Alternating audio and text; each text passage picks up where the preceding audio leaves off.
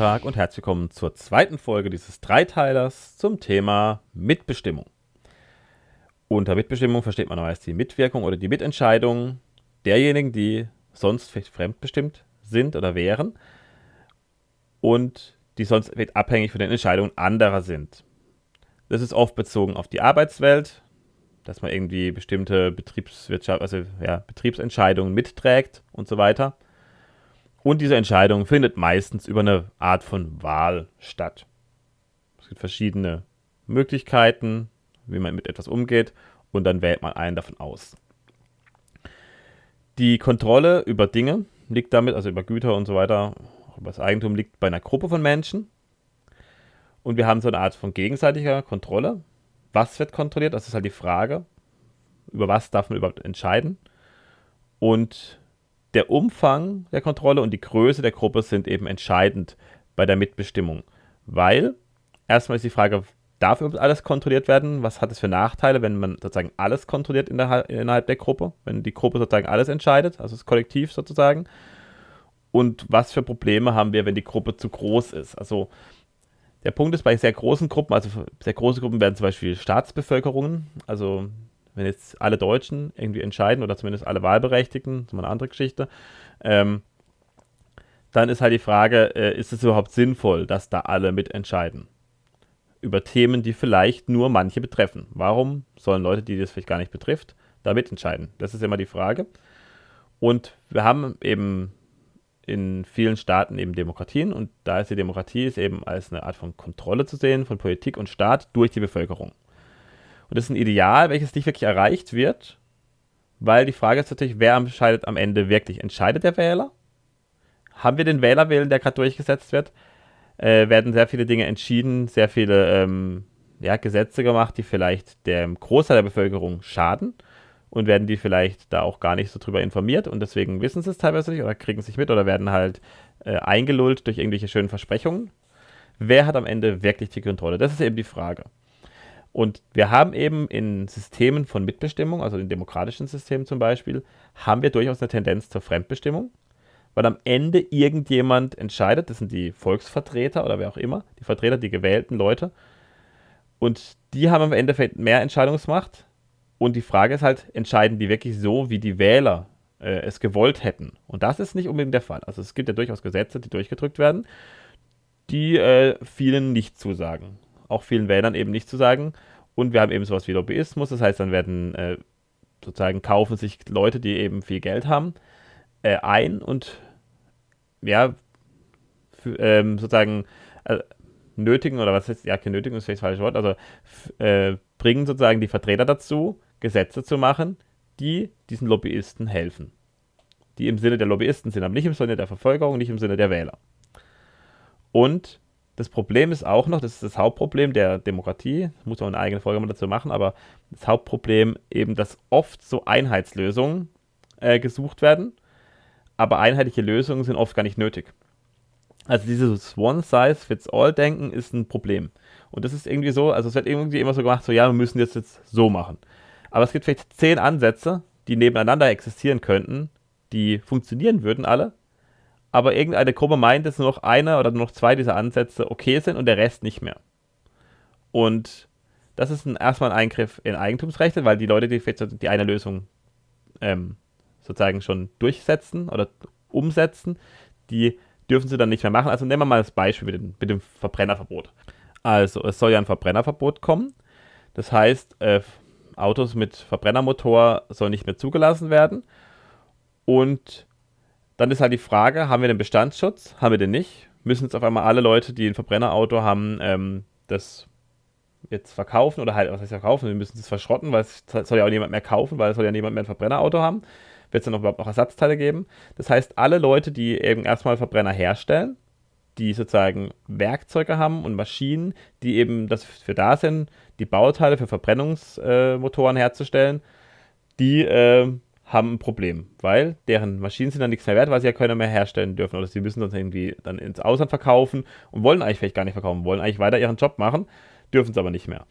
Das sind eben klar, klare Eingriffe in Eigentumsrechte und die Frage ist jetzt, wenn man jetzt die Gesamtbevölkerung einfach nur nach diesem Thema fragen würde, soll es ein Verbrennerverbot geben, bin ich mir nicht so sicher. Also ich glaube nicht, dass da das Verbrennerverbot durchgesetzt werden könnte, weil eben sehr viele Menschen auf ein Auto auch angewiesen sind und äh, Elektromobilität noch nicht diesen äh, Punkt erreicht hat, dass sie wirklich sozusagen eine äh, Alternative ist für alle. Also vor allem, wenn man weitere Strecken fahren will. Wir haben auch nicht unbedingt viele haben auch nicht die Möglichkeit, einen Anschluss zu haben dafür, um den, das Auto zu laden nachts und so weiter. Also das sind natürlich Sachen, die man alles bedenken muss. Und das ist eben so eine Art von One-Size-Fits-All-Lösung. Also alle müssen jetzt sozusagen aufs Lastenrad oder aufs E-Auto umsteigen und mehr gibt es nicht mehr. Und das ist halt was, was für viele gar nicht machbar ist. Und damit ist es ein Eingriff in die Eigentumsrechte und in die Selbstbestimmung dieser Menschen. Das Problem ist auch einfach diese Idee. Warum sollte die Mehrheit etwas entscheiden können, beziehungsweise Handlungen in Auftrag geben, die dem Einzelnen nicht gestattet sind? Also, sowas wie Steuern eintreiben. Ich darf jetzt nicht einfach jemand anderem Geld wegnehmen. Das heißt, es wäre Diebstahl, das ist Raub und ich habe nicht, ich habe keinen Anspruch auf das Eigentum von anderen.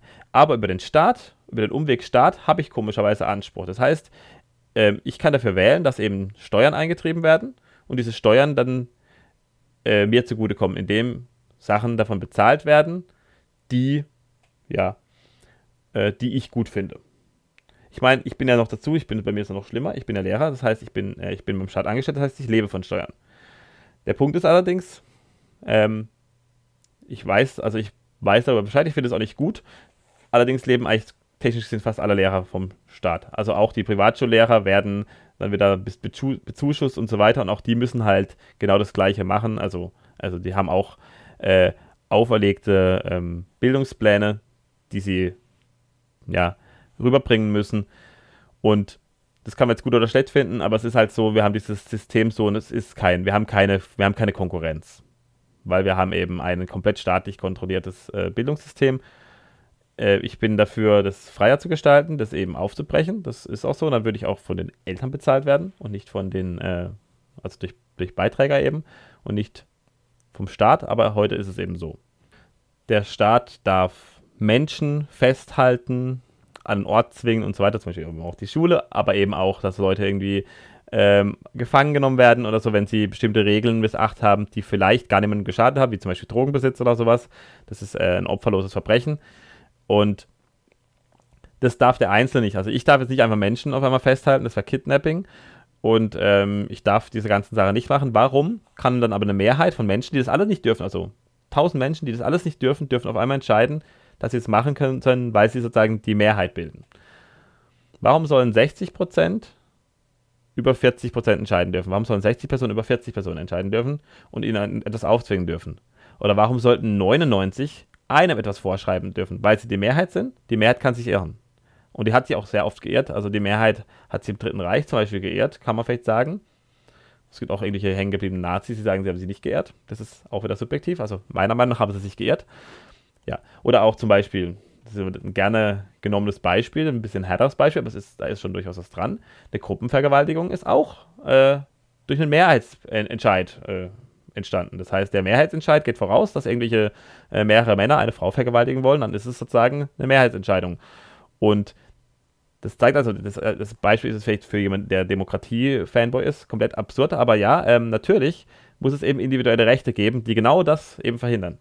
Also, dass eben dieser Mehrheitsentscheid eben nicht alles darf und das Individuum muss eben vor dem Mob geschützt werden oder die kleine Gruppe, also die ähm, die kleine Interessensgruppe muss vor der großen Interessensgruppe auch geschützt werden. Und das geht eben durch Rechtssicherheit. Und die ist am besten, wenn sie auf einer naturrechtlichen Basis äh, ist und nicht äh, sozusagen es nicht verhandelbare Rechte gibt, zum Beispiel eben Eigentumsrechte. Weil ähm, ja, das Judenumbringen war im Dritten Reich legal. Also, das heißt, Recht an sich ist nicht die Grundlage dafür. Recht ist nicht die Grundlage für Gerechtigkeit, und das Recht, wenn wir in einem rechtspositivistischen System sind, kann eben von der Mehrheit so hingedreht werden, dass es ihnen recht ist. Also dass, dass wir sagen, dass sie irgendwas bestimmen. Also wenn jetzt zum Beispiel ein Impfzwang durchgesetzt werden wird, dann ist sozusagen die, äh, ist es aus rechtspositivistischer Sicht völlig okay. Da kann alles, also da kann auch die, man könnte jetzt auch sagen, ähm, was ich, 80% der Männer müssen jetzt, äh, was ich, äh, Zwangsarbeit leisten. Das können auch, können auch rechtspositivistisch ähm, einfach beschließen und dann wird es halt gemacht, sozusagen. Das ist aber eben nicht Recht im Sinne eines naturrechtlichen oder vernunftrechtlichen, wie man es auch immer nennen will, Ansatzes, der eben zum Beispiel die Eigentumsrechte und vor allem auch das Selbsteigentum ganz hoch äh, ansiedelt und da eben keine Verletzung zulässt. Das heißt, wenn zum Beispiel jetzt die Mehrheit der Umverteilung zustimmt, die wir aktuell haben, also im Endeffekt Steuern und die werden dann in andere Sachen reingesteckt, dann ist es natürlich eine klare Verletzung von Eigentumsrechten. Also die Menschen müssen einen großen Teil ihres Geldes abgeben und das wird dann in verschiedene Kanäle reingepumpt.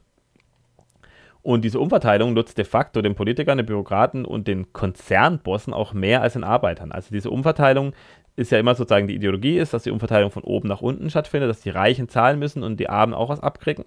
Das klingt immer so sehr schön, aber es ist genau andersrum. Wir haben eben durch die Inflation, also durch unser äh, Fiat-Geld und auch durch die hohen Abgaben, ist es so, dass eigentlich gerade die Mittelschicht, die Leute, die arbeiten und die produktiv sind, am meisten geschröpft werden und die Sachen, die davon bezahlt werden, eben zu einem großen Teil nicht diesen Leuten zugutekommen, sondern irgendwelchen Leuten zugutekommen, die erstmal vielleicht gar nicht eingezahlt haben oder dass irgendwelche Banken damit gerettet werden oder ähm, Konzerne sozusagen subventioniert werden, damit sie nicht, ple nicht pleite gehen. Also das ist auch diese Idee, dass wir eben diese, diese Monopole hätten und diese Marktmacht von großen Konzernen, die ergibt sich eben dadurch, dass sie auch geschützt werden, dass eben, wenn sie sozusagen ins Schlingern geraten, aufgrund, weil sie halt viele Arbeitsplätze haben, dann wird immer gesagt, ja, wenn wir jetzt sozusagen untergehen, dann, was ich, dann sind äh, 50.000 Arbeitsplätze in Gefahr und deswegen werden die dann halt subventioniert äh, mit dem Geld von anderen äh, kleineren Unternehmen, Mittelständler, Mittelständlerunternehmen, die dann eben mehr mit Problemen zu kämpfen haben und eben gar nicht wachsen können. Und damit eben wird auch die Konkurrenz dieser Großen vom,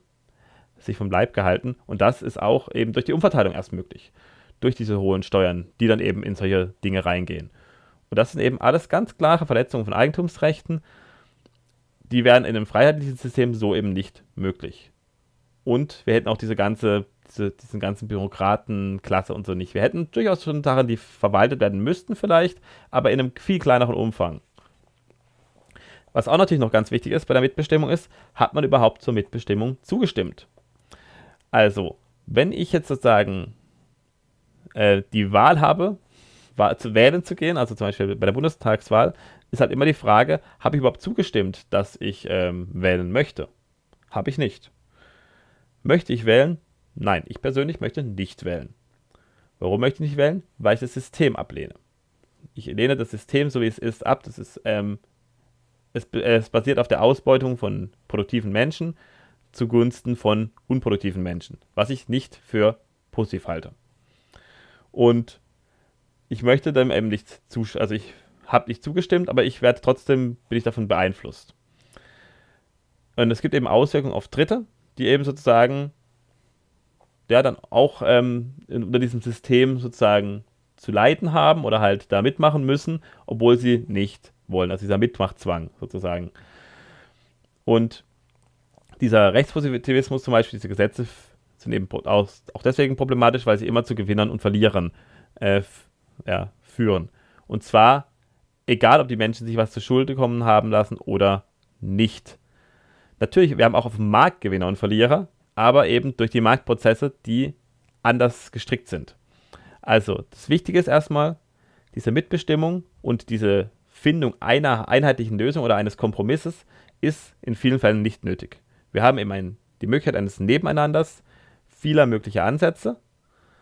Und das wäre eben der Markt. Der Markt bietet sozusagen dieses Spielfeld für, die, für das Nebeneinander vieler möglicher Ansätze, von denen sich manche als besser und manche als schlechter herausstellen können. Das kann man aber im Vorhinein nicht wissen. Man kann nicht sagen, das ist der beste Ansatz und das ist der schlechteste Ansatz, weil das ergibt sich eben durch die subjektive Wertung der Menschen, durch die Preise.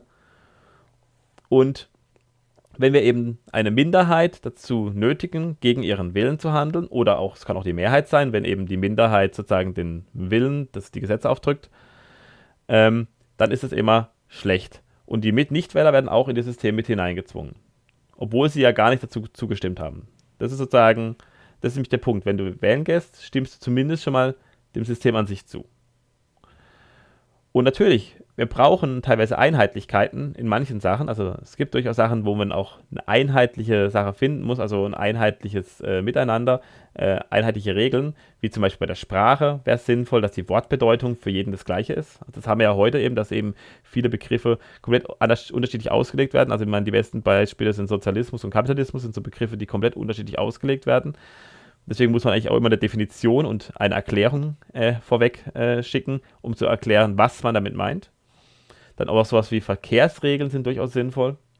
Also, dass eben jetzt nicht alle fahren, wie sie gerade Bock drauf haben, sondern dass es halt grobe Regeln gibt, an die man sich halten kann und dann funktioniert es auch und dann ist, haben wir einen flüssigeren Verkehr oder auch Umgangsformen, Höflichkeitsformen. Das ist durchaus sinnvoll und das äh, ist auch eine deutliche Vereinfachung des Miteinanders, wenn man eben sozusagen einheitliche Regeln hat für alle, wo dann eben auch man sich auf eine eben irgendwie äh, auf eine einigt, aber das kommt eben durch den Marktprozess, durch ähm, das Handeln zustande.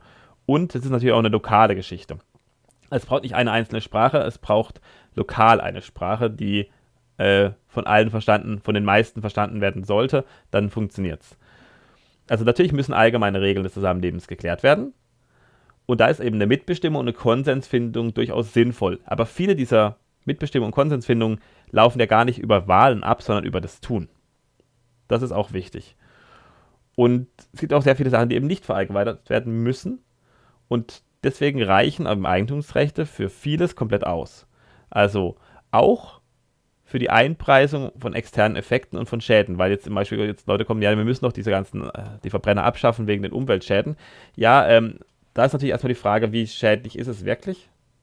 Und man kann ja die Abgase irgendwie vielleicht einpreisen, indem man eben, wenn die Leute jetzt sozusagen geschädigt werden, das irgendwie einpreist. Das ist halt die Frage, wie man das einpreist. Man müsste eben Marktlösungen geben, diese externen Effekte, diese Schäden, die verursacht werden, irgendwie einzupreisen. Wie das genau geschehen kann, weiß nicht. Ich bin jetzt auch nicht gegen, ich bin jetzt nicht für so Zertifikate oder sowas. Das halte ich jetzt nicht für den richtigen Ansatz, weil die auch wieder von gewissen komischen Gruppen äh, kontrolliert werden. Das Wichtige ist eben, diese Mitbestimmung ist in manchen Sachen durchaus sinnvoll, sie darf aber nicht über die Eigentumsrechte hinweg entscheiden.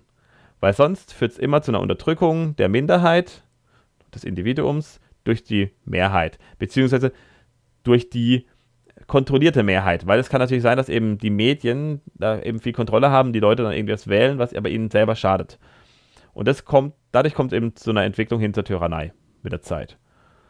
Und deswegen muss sozusagen der rechtliche Rahmen, der verändert werden darf, überhaupt, muss extrem begrenzt sein und das ist eben beim Rechtspositivismus nicht der Fall. Da wird in alles Mögliche eingegriffen. Alles Mögliche wird sozusagen gesetzlich geregelt. Ähm, alles wird politisiert und das ist äh, eine sehr schlechte Entwicklung und eine sehr schädliche Entwicklung. Und wenn wir eben diese, diese sozusagen dieses gewachsene Recht hätten, hätten wir diese Probleme deutlich weniger und eben weniger dieser Probleme. Gut, das war der zweite Teil. Dann geht es noch gleich über bis zum dritten Teil. Auf Wiedersehen, bis gleich.